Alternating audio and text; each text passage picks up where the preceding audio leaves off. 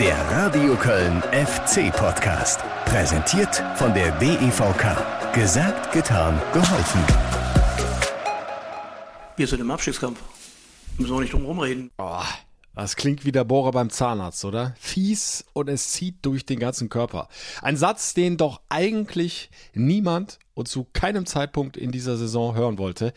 Und es hat ja auch lange nicht danach ausgesehen, aber die Tabelle lügt bekanntlich nicht und gibt Steffen Baumgart recht. Wir haben in den letzten drei Spielen null Punkte geholt. Wir sind drei Punkte vom Relegationsplatz weg und das bedeutet Abstiegskampf. Alles andere ist, ist Augenwischerei. Ja, es ist bitter, aber es ist wahr. Nach zehn Spieltagen war der FC mit starken 16 Punkten noch oben mit dabei. Fünf Partien später ist nur noch ein Zeller, der gegen Hoffenheim dazugekommen und zack, hängst du plötzlich unten drin. So schnell geht das im Fußball. Wir hier im FC-Podcast nehmen uns aber die notwendige Zeit, um da nochmal genauer drauf zu gucken. Was sind die Gründe für das Abrutschen in der Tabelle? Spiegeln die jüngsten Ergebnisse tatsächlich die Leistung der Mannschaft wieder? Ja, und wenn ich sage wir, äh, dann schließt das in diesem Falle den Geschäftsführer des ersten FC Köln, Christian Keller, mit ein. Den habe ich getroffen am Geisbockheim um mal zurückzublicken auf diese intensive Hinrunde, die ja noch nicht ganz beendet ist. Zwei Spiele gegen Bremen und die Bayern fehlen noch, aber es geht ja jetzt erstmal in eine verdammt lange WM- und Winterpause. Das Interview mit Christian Keller gibt's etwas später. Jetzt erstmal, ich habe euch ja noch gar nicht begrüßt. Tag zusammen. Schön, dass ihr dabei seid. Lasst es uns angehen. Lasst uns zunächst mal auf die beiden letzten Spiele zurückblicken, die aus meiner Sicht nochmal deutlich aufzeigen, warum der FC nicht mehr gepunktet hat und jetzt eben da steht, wo er steht. Im Abstiegskampf. Vor allem das Berlin-Spiel ist für mich da total sinnbildlich gewesen und damit steigen wir auch gleich ein. 15. Spieltag, letzte Partie vor der Pause gegen die Hertha, Endstand 0 zu 2. Hier für euch ein kurzer Zusammenschnitt meiner Reportage im FC-Radio mit Reaktion von Steffen Baumgart und Marvin Schwäbe. Richter versucht vorbeizukommen an Hübers, klappt nicht, Ball im Seitenaus. Einwurf Plattnart. Kommt der Ball wieder, kann aus dem Halbfeld flanken, Achtung, Kopfballtor! Erste Aktion, Flanke an den 5-Meter-Raum, Kilian zu weit weg. Und aus der Distanz hat Marvin Schwäbe keine Chance. Wieder so ein billiges Gegentor. Wieder so ein leichter Gegentreffer. Sie kriegen es einfach nicht raus. Ja, ich sag mal, es war halt mehr oder weniger zum wiederholten Mal, dass wir wissen, dass sie es äh, auch genauso hinlegen können. Und ähm, wenn wir das natürlich die letzte Woche so kassiert haben, kann es natürlich auch sein, dass sich die Gegner das auch mal anschauen. Ja, was will man groß hören? Also ich kann mir jetzt irgendwas aus den aus der Finger saugen.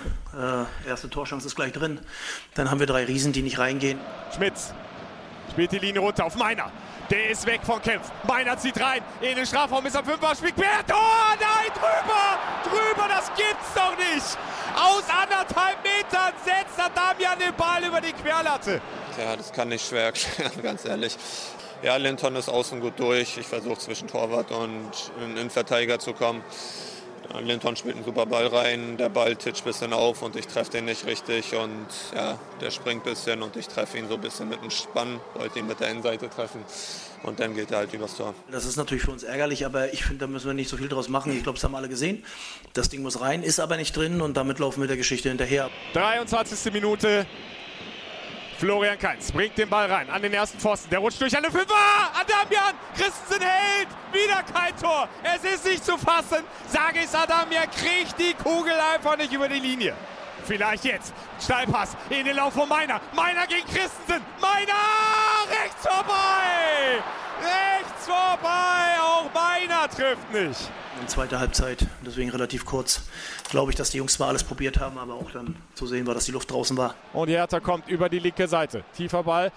Schindler steht gut, aber dann mit dem Fehlpass. Der Ball ja eigentlich schon sicher beim FC. Und damit jetzt die Schussmöglichkeit ah, für Richter wird geblockt von Hector. Nochmal die Flanke. Luke Baku zieht sogar rein in den Kölner Strafraum. An den Fünfer Fußabwehr. Tor. Tor 2-0. Fußabwehr Schwäbe. Nachschuss. Tor Hertha 2 zu 0. Auch das ein Tor, wie es einfach nicht fallen darf. Fehlende Kraft, geistige Frische, einfach im Arschschein. Und wir können jetzt das, die letzten 1000 Tage, hätte ich beinahe gesagt, die letzten 100 Tage gerne nochmal Revue passieren lassen. Ähm, ist es leider so, die Jungs sind durch. Und dann der Schlusspfiff von Christian Dingert. Und damit steht's fest. Der Hertha gewinnt mit 2 zu 0 im Olympiastadion gegen den ersten FC Köln, der bei 17 Zählern stehen bleibt, die dritte Niederlage in Folge kassiert, die, das sei von meiner Stelle nochmal gesagt, nicht notwendig war. Wir sind im Abstiegskampf. Müssen wir auch nicht drum rumreden. Wir haben die Möglichkeit gehabt, in den letzten beiden Spielen aus, also zumindest von der Leistung her, so wie ich es gesehen habe, dass man äh, mit mehr Punkten hätte rausgehen können. Das haben wir nicht. Wir haben in den letzten drei Spielen null Punkte geholt. Das ist nicht nur dicht dran gerückt, sondern wir sind drei Punkte vom Relegationsplatz weg und das bedeutet Abstiegskampf. Alles andere ist, ist Augenwischerei. Ja, das sind die nackten Zahlen, da lässt sich nicht dran rumdrehen und ich kann auch gerne noch ein paar nachlegen. In den vergangenen fünf Spielen hat der FC nur zwei Tore geschossen. Eins gegen Hoffenheim, Endstand 1 zu 1 und 1 gegen Leverkusen. Die zwischenzeitliche Führung, Endergebnis 1 zu 2. Leverkusen sprechen wir gleich noch drüber. Ja, und mit zwei Toren in fünf Spielen, einfache äh, Kopfrechnung, kannst du maximal, wenn alles optimal läuft und du immer zu Null spielst, zwei Bundesligaspiele gewinnen. Aber äh, dass der FC mal zu Null spielt, das ist äh, über die gesamte Hinrunde hinweg äh, ganz selten vorgekommen. Einmal nur, ne? wenn ich es richtig im Kopf habe. 0 zu 0 zu Hause gegen Stuttgart. Und äh, ja, die Spiele jetzt hinten raus haben einfach gezeigt, dass die Jungs von Steffen Baumgart viel zu viele einfache Fehler gemacht haben. Billige Gegentore, einfache Gegentore haben wir schon nach dem 0 zu 2 gegen Freiburg in der letzten Folge drüber gesprochen. Ja, das gleiche ist jetzt in Berlin wieder passiert. Das äh, erste Gegentor ist im Grunde identisch zum zweiten Gegentor in Freiburg. Das kannst du so übereinander legen. Und vorne fallen eben die Bälle nicht mehr rein und da werden selbst die allergrößten Chancen verballert. Das hat natürlich was mit dieser enormen Belastung zu tun. Aus meiner Sicht auf jeden Fall. Also 24 Pflichtspiele in rund 100 Tagen. Äh, Steffen Baumgart hat es ja äh, gerade auch nochmal angesprochen in dem Ton. Äh, das ist eine enorme Belastung. Das ist eine Belastung, die die Jungs so noch nicht erlebt haben. Vor allen Dingen die ganz jungen, noch auch Bundesliga unerfahrenen Spieler, alle vier Tage einen Anpfiff zu haben. Ja, das haben sie eine Zeit lang richtig gut weggesteckt. Wie oft sind die zurückgekommen nach Rückständen? Wie viele Widerstände haben die aus dem Weg geräumt? Äh, Monstermentalität fällt da immer wieder als Stichwort. Da haben sie dann auch noch gepunktet, aber auf Strecke ist es natürlich brutal schwer, das zu halten und weitestgehend konstant ohne große Fehler zu spielen. Haben sie nicht geschafft. Hinten raus haben sich diese Fehler gehäuft und dann wollen wir nicht vergessen, dass äh, auch richtig viele Spieler äh, verletzt immer wieder weggebrochen sind. Einige sogar dann äh, bis Jahresende. Dejan Lubicic, äh, Marc Uth, der Kapitän Jonas Hector war auch einige Spiele nicht dabei. Also das ist natürlich dann äh, ganz, ganz schwer, das noch irgendwie auszugleichen, äh, diese Doppelbelastung dann noch durchzuhalten. Soll und kann nicht alles entschuldigen, ja, freistehend, ich will ihm da gar nichts persönlich, aber freistehend aus drei Metern übers Tor zu schießen, äh, selbst wenn er noch ein Spiel vorher gehabt hätte, sage es Adamian, der Ball muss natürlich rein, weiß er aber auch selbst, äh, brauche ich ihn nicht groß betonen. Äh, genauso kann den Meiner aber auch reinmachen völlig egal, wie viele Spiele der schon vorher bestritten hat. Der läuft alleine auf den Torwart zu. Ja, und dann brauchst du halt mehr Ruhe im Abschluss. Äh, in anderen Aktionen haben wir das ähnlich erlebt bei Lindenmeiner. Er kommt immer wieder super in solche Abschlussaktionen, aber ist dann eben nicht cool genug, um den Ball dann auch mal am Torwart vorbei über die Linie zu drücken oder einzuschieben ist bitter, weil insgesamt finde ich nach wie vor äh, waren die Leistungen überwiegend richtig, richtig gut von der Mannschaft. Nochmal Mentalität, super. Christian Streich, ihr in der letzten Folge gehört, hat er gesagt, äh, besser, mental besser als Köln kann man nicht sein, maximal gleichwertig. Das ist ein Riesenkompliment ja, von so einem erfolgreichen Trainer, der eine Wahnsinnsarbeit leistet da beim SC Freiburg. Aber auch spielerisch, fußballerisch äh, jetzt bei allem Einsatz sah das ja phasenweise richtig gut aus. Und wie gesagt, also die erste Hälfte der Hinrunde haben sie ja richtig stark dazu auch noch gepunktet. Trotz vieler, vieler Rückschläge, vieler, vieler Rückstände die sie dann immer wieder wettgemacht haben. Das soweit meine Sicht der Dinge, was äh, speziell dann auch nochmal dieses Spiel in Berlin betrifft. Ganz ähnlich ist es dann im Grunde ja auch gegen Leverkusen äh, gelaufen, mit dem Unterschied, dass es der FC da auch mit der Unterstützung der Fans im eigenen Stadion noch geschafft hat, eine ganz, ganz starke erste Halbzeit zu spielen und sich auch zu belohnen mit einem Wahnsinnstor.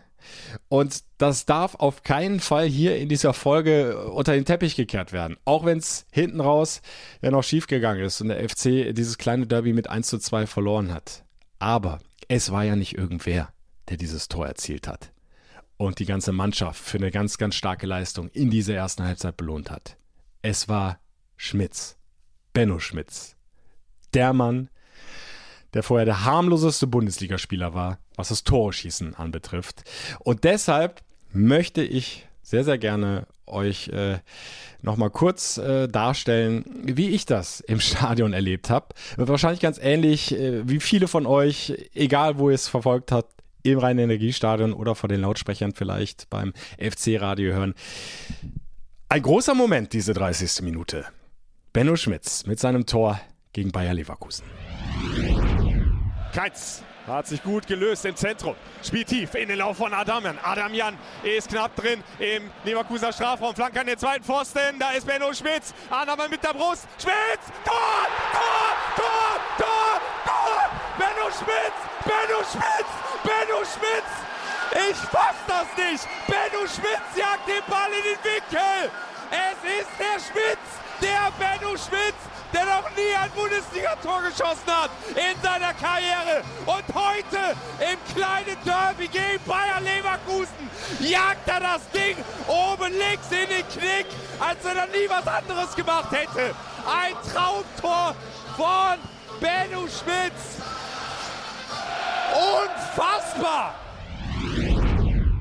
Ja. Stellt euch vor, ich habe es ja schon mal erwähnt hier im Podcast, äh, der hätte schon vorher gegen Nizza das 3 zu 2 erzielt, per Kopf. Da hat er die Großchance leider liegen lassen. Aber äh, das war ein äh, Moment für die Ewigkeit. Also da, da, kann sich die Stimme dann auch schon mal überschlagen, finde ich. Äh, ich hoffe, ihr entschuldigt das an dieser Stelle. Aber ich wette, und so habe ich es auch empfunden im Stadion, vielen, vielen FC-Fans ging es ganz ähnlich wie mir. Die konnten ihren Augen nicht trauen. Und das hat er ja unfassbar gut gemacht, Benno Schmitz. Also diese Ballannahme, dann direkt abgezogen, perfektes Timing, steht genau richtig zum Ball, erwischt ihn satt. Und Radetzky hat keine Chance. Ja, ab da war alles bereitet für einen Wahnsinns-Fußballabend. Und im Grunde hat der FC auch genauso gespielt gegen Bayer Leverkusen, vor allem in der ersten Halbzeit, aber auch in vielen Phasen der zweiten Halbzeit. Äh, sie haben diesen Gegner, diesen Rivalen von nebenan dominiert bei aller Qualität, die Leverkusen ja nach wie vor hat, auch wenn sie zu dem Zeitpunkt noch ganz, ganz tief unten drin standen in der Tabelle. Aber auch da dann doch in den entscheidenden Momenten zu leichte Fehler gemacht, falsche Entscheidungen getroffen, billige Gegentore kassiert. Beim ersten kannst du noch sagen, ist äh, verdammtes Pech auch, dass der Ball dann abgefälscht nach dem Freistoß so reinfällt. Auf der anderen Seite, Schindler darf sich nicht so wegdrehen, dann passiert das vielleicht gar nicht. Zweite Tor, ja, leider auch Kingsley Schindler wieder in der Verlosung, muss Diaby im Mittelfeld einfach taktisch faulen und dann brennt auch da nichts an. Wobei auch später hätte die Aktion aus meiner Sicht zumindest noch verteidigt werden können. Aber alle haben irgendwie auf den Passgeber geachtet, keiner auf den reingestarteten Diaby. Ja, und dann war es zu spät, Schwerbe ohne Chance. Und so läuft es dann halt leider im Fußball. War ganz, ganz bitter. Aber auch da hat er sich eben angedeutet, also irgendwie sind die zumindest über die gesamten 90 Minuten nicht mehr so frisch im Kopf, dass sie dann in der Lage sind, äh, ja, konstant, ohne große Fehler durchzuspielen, das Ding über die Ziellinie zu bringen. Und in Berlin, ich habe gerade drüber gesprochen, äh, ja, da war es dann eben noch, noch ärgerlicher. Da hast du die eigenen Chancen dann eben direkt mal liegen lassen und dir einfach nur zwei Gegentore eingefangen.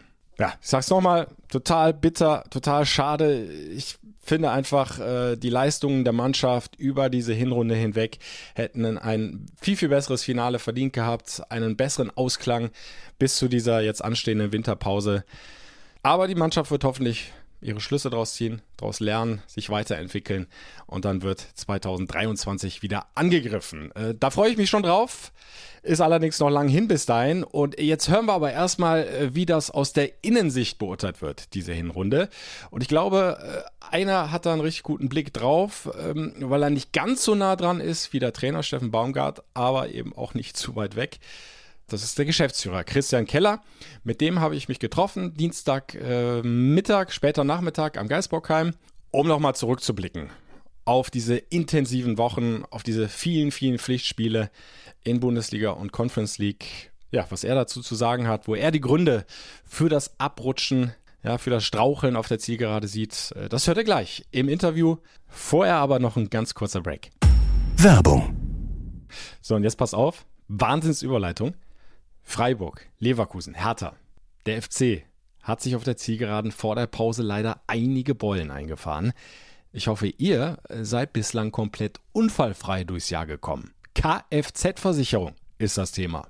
Ja, im besten Falle, äh, wenn es nicht gescheppert hat bei euch, äh, kommt sie nicht zum Einsatz, sollte aber doch mal was passieren. Dann ist es gut, dass sie da ist. Und noch besser, äh, wenn sie den Schaden schnell reguliert und was die Beiträge betrifft, möglichst günstig ist. Was mich wiederum zu unserem Podcast-Partner, der DEVK, bringt, die euch ein Angebot machen möchte. Denn zum einen erhalten alle FC-Mitglieder und Dauerkarteninhaber satte Rabatte und on top gibt's jetzt nochmal 7% obendrauf, wenn ihr auch eine Dauerkarte für den ÖPNV habt. Also sprich ein Abo für Bus und oder Bahn. Das kann sich richtig lohnen und ihr werdet es wissen, bis zum 30. November ist ein Wechsel der Kfz-Versicherung ja noch problemlos möglich. Also schaut euch das gerne an. Unter devk.de gibt's alle wichtigen Infos und auch einen Beitragsrechner auf der Facebook-Seite der DEVK werdet ihr auch informiert. Und übrigens, die DEVK verspricht eine Schadensregulierung innerhalb von drei Arbeitstagen. Werbung. So, und jetzt zum angekündigten Interview, das ich mit dem Geschäftsführer des FC, Christian Keller, geführt habe, am Geisbockheim, einen Tag vor dem Abflug in die USA. Auch er fliegt ja einmal quer über den Teich Allerdings nicht wie die Mannschaft direkt nach Austin in Texas, sondern erstmal nach New York. Da geht es um die Internationalisierung der Bundesliga. Ja, da wird das eine oder andere Gespräch geführt, aber er hatte zum Glück dann auch noch ein bisschen Zeit für mich, der Christian Keller. Danke nochmal an dieser Stelle. Ja, und wie er diese intensiven Wochen, Monate erlebt hat, diese Hinrunde, das hört ihr jetzt. Ja, Christian Keller, nach dem 0 äh, zu 2 in Berlin hat äh, Steffen Baumgart äh, das ausgesprochen, was vermutlich reflexartig viele FC-Fans erstmal hat zusammenzucken lassen und unschöne Erinnerungen wachgerufen hat. Wir sind im Abstiegskampf, hat er gesagt. Wie war Ihre körperliche Reaktion? Also grundsätzlich hat der Steffen ja nichts anderes gesagt wie das, was wir seit Saisonbeginn an erzählen, nur in einer etwas härteren Formulierung. Wir sagen ja immer, unser Ziel ist, so schnell wie möglich auf 40 Punkte zu kommen. Und das heißt natürlich erstmal mit dem Abstieg nichts zu tun zu haben. Jetzt haben wir nach 15 Spielen 17 Punkte. Das sind sicherlich ein paar weniger, als wir uns aufgrund der Leistung eigentlich hätten holen müssen. Und insofern muss man sagen, es hat sich an der grundsätzlichen Ausrichtung nichts verändert. Er hat jetzt halt nur mal ein Wort im Mund genommen, was vielleicht keiner hören will. Ist aber, wenn man es einfach eine Umformulierung von dem, was wir seit Sommer gebetsmühlenartig erzählen. Ja, weil wir zurückblicken, äh, nach zehn Spieltagen, dem 3-2 Heimsieg gegen Augsburg, da stand der FC auf Platz 7, äh, hatte Kontakt nach oben, acht Punkte Vorsprung auf, auf den Relegationsplatz, zehn Punkte sogar auf den ersten Abstiegsplatz. Was ist dann passiert? Was hat sich verändert, äh, dass es zu diesem Abrutschen in der Tabelle gekommen ist? Ich meine, so viel ist am Schluss äh, gar nicht passiert. Wir haben halt einfach aus den Spielen zu wenig Ertrag geholt und haben das ein oder andere Spiel beziehungsweise die ein oder anderen Punkte liegen lassen. Wo ich sage, da darfst halt dann keine Punkte liegen lassen. Ich nehme jetzt mal exemplarisch das Leverkusen-Spiel, was sicherlich auch noch allen FC-Fans ganz gut in Erinnerung ist. Wenn du einen Gegner mit dieser Qualität, die Leverkusen hat, so dominierst, mehr oder weniger über 90 Minuten und dann verlierst, weil du natürlich A, nicht das zweite Tor machst, wozu es mehrfach die Möglichkeit gegeben hätte, aber B allen voran zu leicht mit individuellen Fehlern dem Gegner das Tore schießen ermöglicht, dann brauchst du dich am Schluss halt nicht wundern, wenn du gar keine Punkte hast und wenn du es mehrfach hintereinander machst, dann ist es halt am Schluss so, dass du dann abrutschst in der Tabelle. Es war ja auch in Berlin so. Wir schlafen beim 0 zu 1. Ja war jetzt ein relativ ähnliches Tor wie das 0 zu 2 gegen Freiburg. Ja. Auch in der Fehlerverkettung. Und sage ich, einmal schlafen okay, zweimal schlafen nicht mehr okay. Und gleichzeitig äh, vergeigen wir vorne drin, also schon, es gibt nicht 1000 Prozent, aber wenn es 1000 Prozent gäbe, dann haben wir, glaube ich, 2000-prozentige vergeigt und eine 100-prozentige. Und das ist halt für Bundesliga dann schon viel, was wir liegen lassen. Und dann reicht es am Schluss nicht. Wir sind in der eigenen Box nicht konsequent genug und in der gegnerischen Box sind wir auch nicht konsequent genug. Die Verkettung aus beiden führt dann dazu, dass wir uns die vergangenen Wochen weniger Punkte geholt haben, als es sich die Mannschaft eigentlich für den großen Aufwand, den sie betreibt, verdient hätte. Aber für verdient hätte gibt es halt nichts. Aber es muss ja Gründe haben, warum hinten der Ball zu leicht reinfällt, vorne eben nicht mehr. Ist es äh, am Ende dann doch äh, zu viel Belastung gewesen für die Mannschaft. Wir haben oft in den Wochen äh, vorher auch schon über äh, fehlende Frische im Kopf gesprochen, über die physische Belastung, körperliche An Beanspruchung. Ähm, Oder ist es auch ein bisschen fehlende Qualität am Ende? Also ich, ich würde den Begriff fehlende Qualität gern nicht verwenden. Mhm. Ich würde dann eher von fehlender oder noch nicht ausreichend ausgeprägter Reife sprechen. Mhm. Weil wir sind ja, jetzt wohlwollend formuliert, in der einen oder anderen Situation naiv. Ja. Wenn ich es noch wohlwollender formuliere, sage ich, wir sind halt noch nicht reif, um dann auch den einzelnen Situationen ihre Bedeutung beizumessen. Du kriegst halt in der Bundesliga nicht dreimal die Chance allein, oder wir kriegen sie ja sogar, allein vorm Torwart zu stehen, da muss ja, ihn halt ja. auch nochmal machen. Ne? Ja, jeder Spieler will ihn ja machen. Äh, genauso musst du hinten halt sagen, naja, jeder Spieler hat eine Position in der Mauer beispielsweise, dann muss ja halt auch jeder Spieler einnehmen. Das hat ja nichts mit Qualität zu tun. Das hat einfach was damit zu tun, im Kopf so weit zu kommen, jedem Moment in dem Spiel die Bedeutung beizumessen. Dieser Moment kann über den Verlauf des Spiels entscheiden und in der Bundesliga entscheiden halt am Schluss nur Kleinigkeiten darüber, kippt es in die Richtung des Gegners oder kippt es in unsere Richtung. Und wir haben zu viele Kleinigkeiten falsch gemacht oder liegen gelassen und deshalb, da sind wir einfach noch nicht reif dazu. Das liegt auch daran, dass die Spieler müde sind mhm. und natürlich, wenn die Beine müde sind und der Kopf dann auch noch müde wird, dann ist natürlich auch die Konzentration schlechter, dann ist man auch gar nicht in der Lage, in jedem Moment voll drin zu sein. Aber das ist natürlich auch was, was man im Laufe der Zeit lernen muss. Und wir, das haben wir im Sommer gesagt, wir haben eigentlich fast nur Spieler geholt, die Potenzial mitbringen, die aber sicherlich noch nicht in der Lage sind, konstant gutes Bundesliga-Niveau zu spielen, weil die meisten kannten ja die Bundesliga nur aus dem Fernseher. Mhm.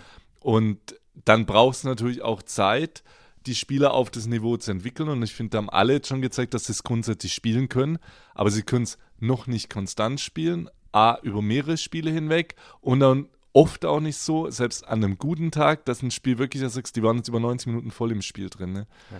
Und es ist ja auch nicht immer der gleiche Spieler, der dann vielleicht einen kleinen Aussetzer hat. Es verteilt sich ja schön.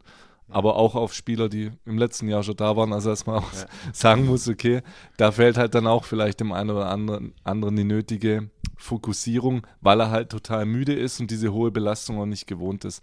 Und deshalb für mich alles nicht schlimm, aber genug Ansatzpunkte, wo man jetzt in einer sehr, sehr langen Winterpause dran arbeiten kann. Und dann bin ich schon sehr zuversichtlich, wenn dann auch wieder der ganze Kader idealerweise zur Verfügung steht, dass wir die Punkte dann holen, die wir jetzt verschenkt haben. Ja, Sie sprechen den Kader an. Es haben ja auch äh, zwischendurch bis zu zehn Spieler gefehlt ja. und auch nicht unwesentliche, wenn ich jetzt an Dejan Lubicic denke, der dann äh, bis zum Rest des Jahres äh, komplett weggebrochen ist. Äh, Marc Uth äh, hat im Grunde auch gar keine Rolle spielen können in dieser Hinrunde. Äh, das ist dann, glaube ich, auch nicht so leicht zu kompensieren von einer unreifen Mannschaft, um das nochmal aufzunehmen. Also definitiv, uns sind schon Unterschiedsspieler ausgefallen. Allen voran Marc Uth, der ein Spiel gemacht hat, also von Anfang an und dann noch ein paar Kurzeinsätze, aber wo es halt jetzt leider nicht ging und das tut uns natürlich weh, weil der Marc schon eine Qualität hat mit der er dann halt Spiele auch in eine Richtung lenken kann. Dass Deju sich dann irgendwann schwer verletzt, äh, tat weh. Dass Jan Thielmann ausfällt über einen längeren Zeitraum, tat weh. Aber auch äh, alle anderen Jungs, die ich jetzt nicht auch nochmal extra aufzähle, tat natürlich weh, weil es uns natürlich dann auch Breite gekostet hat. Und wir haben ja immer gesagt, wir kommen schon noch über die Breite des Kaders, mhm. weil wir halt dann vielleicht in der 60. auch drei mal wechseln können. Und dann verlierst du nicht an Qualität, sondern kriegst, weil die dann frisch sind, sogar nochmal einen Qualitätsschub. Und das konnte man halt dann irgendwann nicht mehr, weil die Kaderbreite dann auch nicht mehr da war. Wenn man jetzt anschaut, wer dann teilweise dann auch im Kader war, dann waren es ja auch mehrere Spiele, wo dann ganz, ganz viele junge Spieler aus der U21 oder aus der U19 den Kader voll gemacht haben. Das sind alles talentierte Jungs, aber die sind natürlich noch nicht so weit, dass du dann sagst, okay, die wechselst jetzt ein, so wie wir vielleicht zu Zombien wechseln konnten und hältst das Niveau. Ja, jetzt haben Sie es angesprochen, äh, wir können in der langen Pause ähm, weiter daran arbeiten, an den Dingen, die uns noch fehlen, in der Defensivarbeit, in der Offensivarbeit. Schließt das aber auch mit ein, äh, dass Sie nochmal nachlegen. Vorne mit Florian Dietz ist ein äh, ja, klassischer Mittelstürmer-Typ weggebrochen. Ähm, gleicher Spielertyp ist dann nur noch mit Steffen Tigges da ja, Sages Adamian ist vielleicht seinen eigenen Ansprüchen auch noch nicht gerecht geworden. Äh, die anderen dahinter sind auch noch jung und unerfahren. Tim Lemperle war jetzt auch lange verletzt. Ja. Äh, wie sind da Ihre Gedankengänge? Also man braucht zum ersten nicht drum herum reden, dass sicherlich beide genannten Akteure, wenn wir können sogar alle drei mitnehmen, also ähm, der, der Steffen Tigges, der Sages Adamian, aber auch der Tim Lemperle, dass die alle drei schon mehr können als das, was sie gezeigt haben. Sie haben es angedeutet, aber von Konstanz sind wir weit weg. Tim war ja jetzt auch ewig lang verletzt. Ja. Äh, trotzdem sind es alles Spieler, wo ich schon glaube, dass die nochmal einen deutlichen Schub bekommen werden und einen, einen großen Sprung nach vorne machen. Nichtsdestotrotz äh, wussten wir auch schon im Sommer, dass wir jetzt nicht allzu üppig in der Offensive rein quantitativ aufgestellt sind und uns sicherlich schon nochmal so ein, ein großer Stürmertyp äh, nochmal gut tun würde. Man darf ja auch nicht vergessen, dass Flo Dietz aus der Regionalliga kam und dafür jetzt immens viele Spiele gemacht hat. Und vor dem Hintergrund hätte man es auch im Sommer schon gemacht, wenn es eine Möglichkeit gegeben hätte, die für uns finanzierbar ist, wo wir sagen, okay, da verbessern wir uns auch. Und äh, deshalb ist diese Personalie seit Sommer offen. Schauen wir mal, was jetzt im Winter ist, ob da dann wirklich sich eine Möglichkeit auftut, wo man sagt, das ist jetzt kein Notkauf, mhm. nur damit einer da ist, sondern wirklich einer, der uns auch perspektivisch helfen kann und der reinpasst hier auch. Wenn nicht, dann nicht. Äh, dann ist es eine große Aufgabe für den Sommer. Ich würde aber tatsächlich auch schon draufsetzen, wenn gut dann hoffentlich wieder spielen kann mhm. und die anderen genannten zurückkommen, dann gewinnen wir schon auch nochmal an offensiver Qualität, auch in der Spitze, die uns uns jetzt vielleicht zuletzt einfach ein Stück weit abhanden gekommen ist. Jetzt wissen wir, die äh, Kasse ist nicht prall gefüllt beim FC. Äh, käme dann wahrscheinlich nur eine Laie in Frage oder möglicherweise auch ein Vorgriff auf die nächste Saison auch schon, dass man doch einen Spieler dann kaufen würde? Also möchte ich jetzt nicht spekulieren, ob es nachher eine Laie ist, ob es ein ablösefreier Wechsel ist oder ob wir vielleicht auch eine Transfersumme ähm, investieren werden, weil es ist total hypothetisch. Erstmal müssten wir uns auf einen Spieler festlegen, wo wir sagen, okay, der würde wirklich passen und also sportlich passen, das ist das Wichtigste, dann auch ins Gehaltsgefüge und dann muss man sich schauen, wie sind die Modalitäten mit dem anderen Club. Also das Thema Ablösepflicht, die kann man im Winter natürlich streichen, das wird nicht vorkommen. Wie schätzen Sie den äh, Wintertransfermarkt ein? Ähm, wie schnell lässt sich sowas überhaupt realisieren oder muss man eher davon ausgehen durch die WM, dass es sich lange hinzieht und man vielleicht erst kurz vor, vor äh, dem Restart, also wenn die Hinrunde fortgesetzt wird, äh, Vollzug vermeldet Also wird. ganz grundsätzlich bin ich kein Fan des Wintertransferfensters, weil es meistens viel mit, äh, mit äh, Aktionismus und mit äh, Opportunismus zu tun hat. Man muss was machen, man muss nachlegen. Mhm also wenn man im Winter so viel nachlegen muss, ich im Sommer schon einiges nicht richtig gemacht. Es kann im Einzelfall natürlich trotzdem mal sein, ähm, dass einem einfach, dass es sich eine Möglichkeit bietet, etwas vorzugreifen oder auch nachzuholen, was man vielleicht nicht berücksichtigt hatte. Nichtsdestotrotz äh, glaube ich, dass es immer besser ist, im Sommer mit Vorlauf zu agieren. Wir haben jetzt aber natürlich auch ein Wintertransferfenster, wo wir auch tatsächlich Vorlauf haben. Also eine lange Winterpause gab es noch nie, zumindest ja. kann ich mich nicht dran erinnern. Ähm, und jetzt schauen wir einfach mal, welche Marktbewegungen es gibt. Wenn wir dann schon bei den Personalien sind, äh, muss ich da auch nochmal nachfragen. Auch diese Hinrunde hat jetzt wieder gezeigt, wie wichtig der Kapitän Jonas Sektor ist. Und äh, auch der Trainer hat immer wieder äh, gesagt, möglicherweise ist es die letzte Saison von Jonas. Äh, wie sind da im Moment die, die Absprachen äh, mit ihm? Äh, wann rechnen Sie mit einer Entscheidung? Ja, wie groß ist der Wunsch, auch in die nächste Saison mit dem Kapitän zu gehen? Also zunächst unterstreiche ich das absolut. Der Jonas ist wirklich ein exzellenter Spieler und natürlich auch eine wichtige Persönlichkeit für diese Mannschaft. Wenn äh, ich mir jetzt die Linksverteidiger in Deutschland anschaue, dann finde ich nicht viel bessere als Jonas. Äh, je nachdem, in welcher Tagesform er ist, finde ich sogar gar keinen besseren. Also insofern äh, steht allein wegen dieser Beschreibung natürlich außer Frage, dass wir uns wünschen würden, dass er seinen Vertrag verlängert. Das ist letzten Endes aber die äh, Entscheidung von Jonas und da kann auch nur er darüber entscheiden. Wir sind in Abstimmung, in enger Abstimmung auch und wenn wir irgendwann was zu vermelden haben, egal was, dann werden wir es tun, aber so lange äh, bleibt das würdigen, wir sind in Abstimmung. Okay. Was nehmen Sie jetzt Positives mit in diese lange Pause? Also was sind die Dinge, die Ihnen besonders gut gefallen haben, wo Sie sagen, da haben wir uns absolut in die richtige Richtung äh, entwickelt mit der Mannschaft? Also ich nehme sehr viel Positives mit ich hatte ja vorher schon mal erwähnt, ich bin mit den Leistungen größtenteils zufrieden. Wir sind auch der Einschätzung, dass wir aufgrund dieser Leistung uns hätten mehr Punkte holen müssen. Die haben wir verschenkt, haben wir ausführlich besprochen. Aber insofern das Erste, was ich mitnehme, ist, dass ich äh, konstant, mit, vielleicht mit einem Spiel Ausnahme, das beim SC Freiburg eine Mannschaft gesehen habe, die wirklich versucht hat, ihr Herz auf dem Platz zu lassen und probiert hat, um ihr Leben zu rennen, um es vielleicht nochmal ein bisschen plastischer auszudrücken und die wirklich alles, was sie geben konnte, gegeben hat. Das schließt du nicht aus, dass man naive Fehler machen. Aber äh, an Engagement, an Bereitschaft, an Aktivität kannst du von der Mannschaft nicht viel mehr erwarten. Genauso nehme ich mit, dass die Mannschaft sehr lernwillig ist Auch wenn der eine oder andere jetzt sagen wird, warum machen sie dann immer wieder die gleichen Fehler? Ja, sie sind halt jung und noch unreif. Das wird irgendwann besser werden, aber die sind grundsätzlich sehr offen, die Jungs. Die hören dem Trainerteam gut zu. Und das wäre das Dritte, was ich mitnehme. Das Trainerteam arbeitet wirklich extrem akribisch, äh, probiert jeden Spieler jeden Tag besser zu machen, in dem Wissen, dass das praktisch nicht geht. Aber die Haltung ist so und das ist gut. Und das wird man jetzt auch wieder verstärkt sehen, wenn wirklich auch wieder mehr Trainingsarbeit möglich ist. Trotzdem wären wir natürlich gern weitergekommen in der Conference League, aber ging nicht. Also das ist sehr gut, wie das Trainerteam arbeitet. Und ich nehme als viertes mit, dass das Kollektiv aus Mannschaft, Trainerteam und Stab, der drumherum ist, dass der funktioniert wie eine Eins. Also da passt äh, nirgendwo ein Blatt dazwischen und da laufen alle in die gleiche Richtung, da haben auch alle die gleiche Ambition und das ist, glaube ich, ein Faustpfand. Das hat man auch auf dem Platz gesehen dass da wirklich das Kollektiv funktioniert und das müssen wir uns auch erhalten. Da musst du jeden Tag aufs Neue darauf einzahlen, dass wirklich eine Mannschaft auch eine Mannschaft bleibt, mhm. mit allen, die zur Mannschaft dazugehören. Und dann bin ich schon sehr zuversichtlich, dass wir etwas an Reife gewinnen. Wir werden auch in der Rückrunde Spiele haben, wo wir denken, boah, wie konnte er jetzt den Fehler hinten machen oder wie konnte er den Ball vorne nicht ins Tor schießen. Aber im Grundsatz glaube ich schon, dass wir einen großen Schritt nach vorne machen werden. Und da gibt es noch den zwölften Mann. Wie haben Sie die Unterstützung der Fans durch die Saison bislang erlebt? Äh, wenn wir Nizza mal ausnehmen, weil da sprechen wir von vielleicht 50 Chaoten. Äh, das ist aber ja nicht die, in Summe sind ja nicht die FC-Fans gewesen.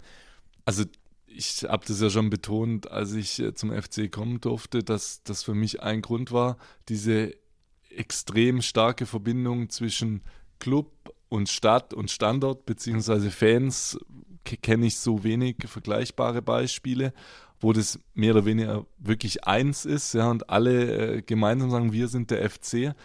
Und wenn ich dann sehe, wie dieses Wir gelebt worden ist, gerade auch von der aktiven Szene, aber letzten Endes von allen im Stadion, während der bisherigen Saison, dann bin ich schon sehr begeistert, auch gerade das Feingefühl, was dann die Fans hatten, auch nach enttäuschenden Spielen. Ich nehme mal das Nizza 2 zu 2, zwar eine tolle Leistung, aber am Schluss trotzdem ausgeschieden.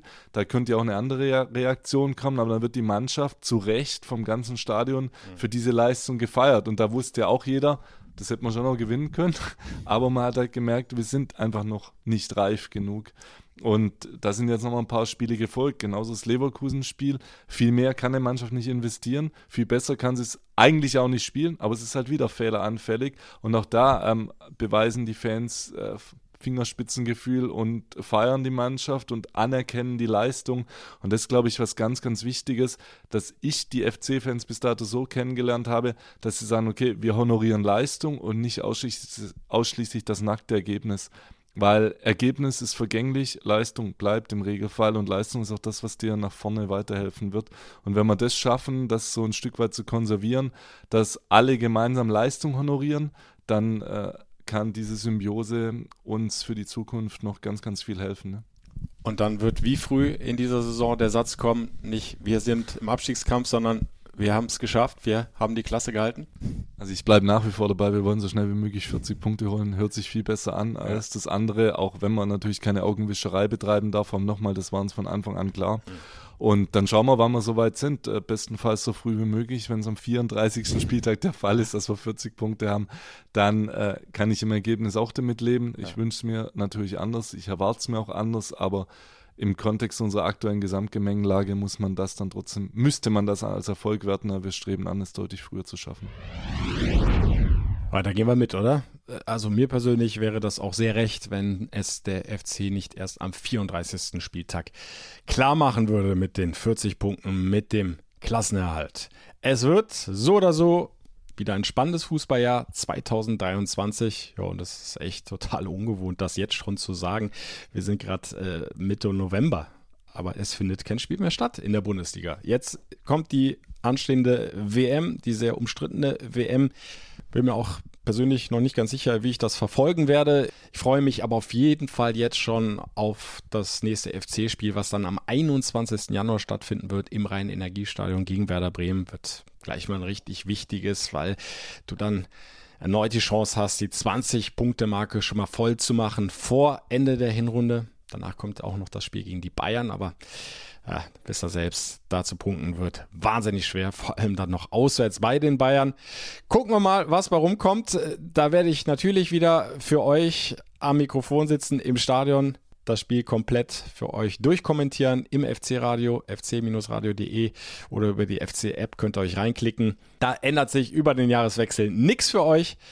Würde mich freuen, wenn ihr da wieder zahlreich einschaltet. Und natürlich geht auch 2023 dieser FC-Podcast weiter und dann hoffentlich wieder mit besseren Nachrichten, mit Punkten, mit Toren, dass ich auch endlich mal wieder schöne Torcollagen zusammenbasteln kann für euch. Das hat mir doch ziemlich gefehlt jetzt in den letzten drei Spielen. Also machen wir einen Strich jetzt hier drunter. Das Fußballjahr 2022 ist beendet. Ja, und wie hat es der Trainer gesagt? Die Spieler sind einfach durch. Das gilt für mich ganz ehrlich im Moment auch. Ja, alle vier Tage ein Spiel zu kommentieren, macht sich dann auch irgendwann bemerkbar. Nicht nur bei den Stimmbändern.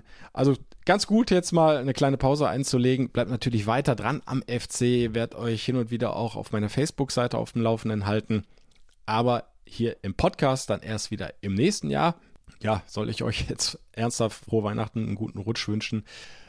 Ja, machen wir einfach mal, ne? Mitte November, völlig bekloppt, völlig verrückt. Fühlt euch auf jeden Fall an der Stelle mal gedrückt und ja, kommt einfach gut rein ins neue Jahr, ins neue Fußballjahr, bleibt gesund. Ja, und bleibt gerne diesem Podcast treu und äh, den FC Live-Sendungen. Ne?